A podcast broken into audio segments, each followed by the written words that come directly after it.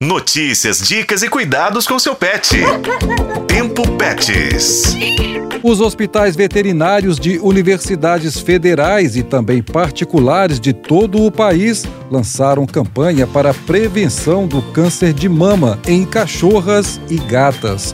É o Outubro Rosa dos Pets. Por isso eu, Juscelino Ferreira, e minha parceira na produção do Tempo Pets, Daniele Marzano, trazemos mais informações.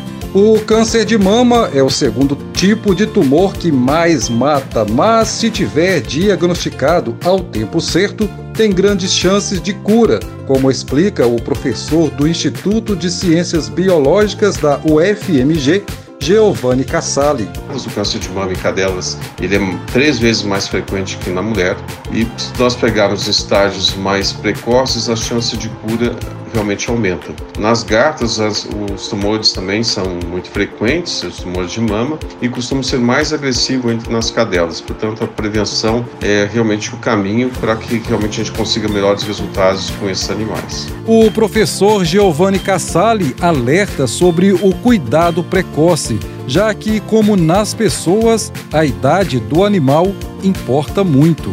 Os animais vão envelhecendo, maior a chance de desenvolver neoplasias e dentre as neoplasias malignas. Então, geralmente nas cadelas, a idade de maior frequência, às vezes entre 8 e 10 anos, uma frequência dessas neoplasias também. E nas gatas também, conforme vão envelhecendo, a tendência a desenvolverem essas neoplasias. O professor da UFMG, Giovanni Cassali, também orienta sobre como fazer o exame de toque. Ele deve posicionar o animal de barriga para cima de modo que seja possível examinar todas as mamas, verificando a presença de nódulos ou qualquer aumento de volume. O exame das mamas deve ser realizado periodicamente através da palpação de todas as mamas.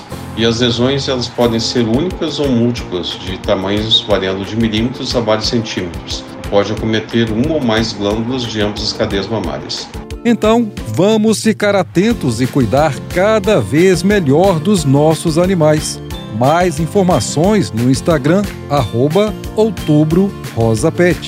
Com colaboração de Daniele Marzano, este foi o podcast Tempo Pets. Acompanhe pelos tocadores de podcast e na FM O Tempo.